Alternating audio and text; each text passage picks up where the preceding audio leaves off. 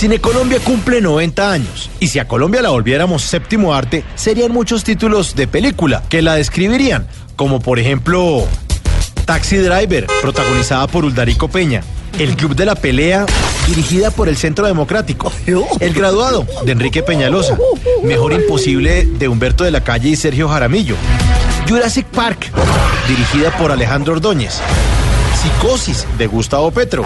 Lo que el viento se llevó, producida con la plata de nuestros impuestos.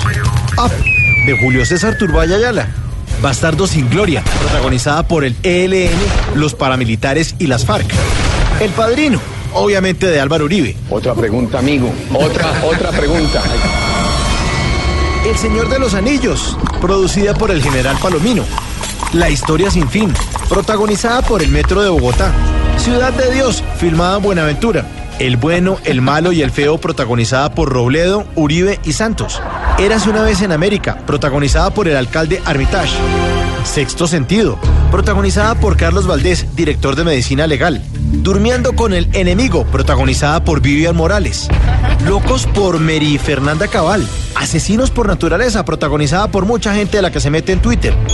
Todo sobre mi madre, protagonizada por Oscar Julián Ruiz. Otra película con la actuación especial del capitán Ángelo Palacios podría llamarse El Guarda Espaldas. O quizás una más que se llame Piratas del Caribe, producida por Reficar. Pero hay que acabar con esta película de terror que se llama Colombia. ¿Y cómo? Pues dejando de odiar y ser tan bravos como Godzilla y tan intolerantes como el Pato Donald. Volviéndonos bacanes, uniéndonos como país, trabajando en equipo como los de Monsters Inc.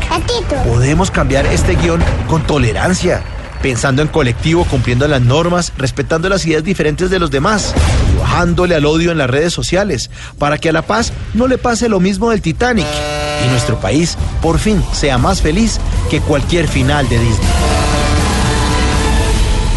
Ay, ay, ay. Entre el Quintero 532. Muy bueno, entre